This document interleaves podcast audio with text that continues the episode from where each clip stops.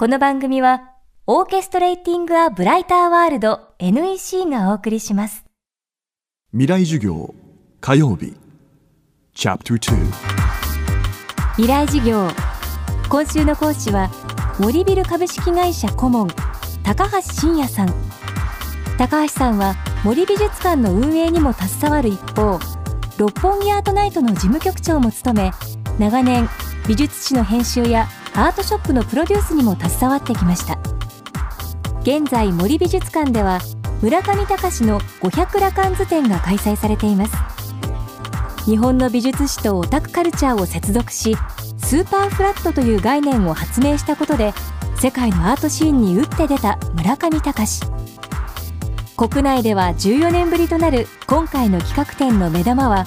高さ3メートル幅100メートルに及ぶ大作。500羅漢図です。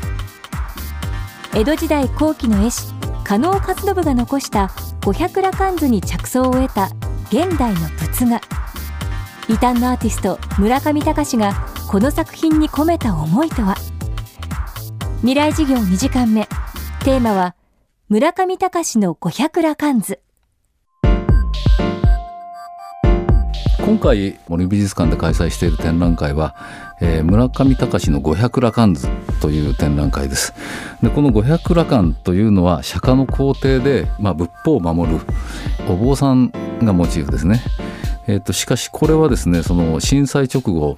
カタールがまあ国家援助を素早くいただいたということに対して村上さんなりの謝意を表明する意味で、えー、と100メートルの新作を作ってカタールのドーハで発表しました。ところがそれはあのもうカタールのものになってしまって、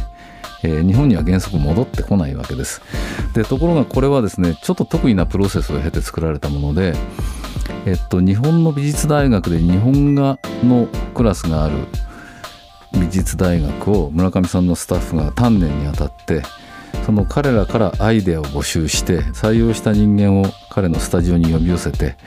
アイデアを出させて書き込ませて一緒にやらせてそれで制作した。でしかも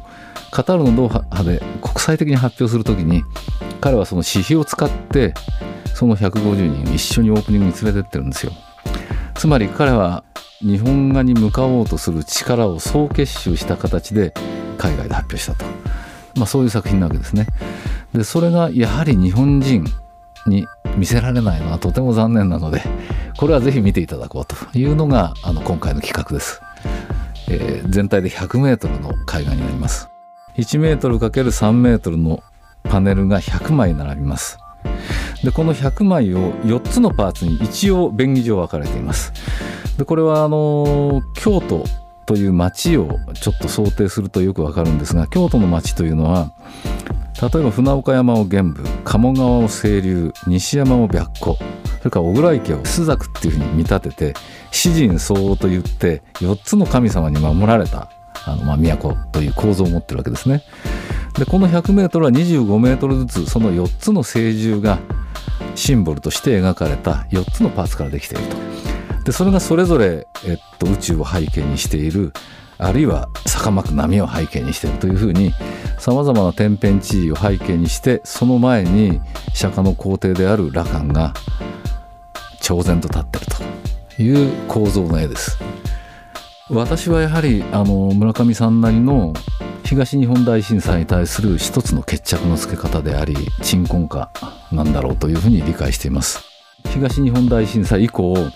さまざまなアーティストが元気をなくしたりですねどうも創造的な弾みをなくしている感じが僕個人としてはするんですがあのそれに対してえ目に見える形でですね、えーモニュメンタルな決着をつけた類稀なアーティストだろうと思います。東日本大震災に対する鎮魂の祈りと希望500羅漢図の制作を経て村上隆は作家として新たなフェーズに突入したと高橋さんは言いますえっと、明らかにこれで次のフェーズに入る入り口鳥羽口にある作品がこれだろうというふうに思いますでそれ以降彼はいわゆる宗教絵画とはまた違うんですがあの彼なりの日本の中世や日本の文化そのものへの理解と一種の格闘かなを繰り広げてるというふうに思うんですね。やっぱり海外というのはやはり80年代中央からコンセプチュアルなものが中心を占めていてところがその世界に対して村上さんはその日本画の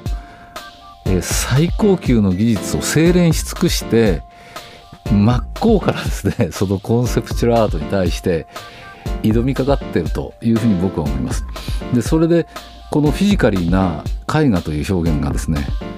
貫通した時にそのコンセプチュアルアートでは得られないある種の感動というか体験が